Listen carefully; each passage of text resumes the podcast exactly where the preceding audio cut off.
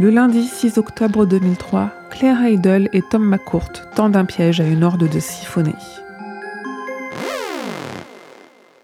Ils amènent des citernes de propane au milieu d'un champ, y attirent ces siphonnés et les font exploser. Même s'ils semblent tous morts, Claire décide qu'il faut partir au plus vite. Ce que les personnages de Stephen King appellent dans cette histoire des siphonnés, ce sont des humains, ou du moins ce qu'il en reste. L'histoire se situe au début des années 2000, quand une impulsion, passant par les téléphones portables, transforme chaque humain qui en utilise en un être sanguinaire qui n'aura plus qu'une obsession, massacrer tout être vivant qui croisera son chemin.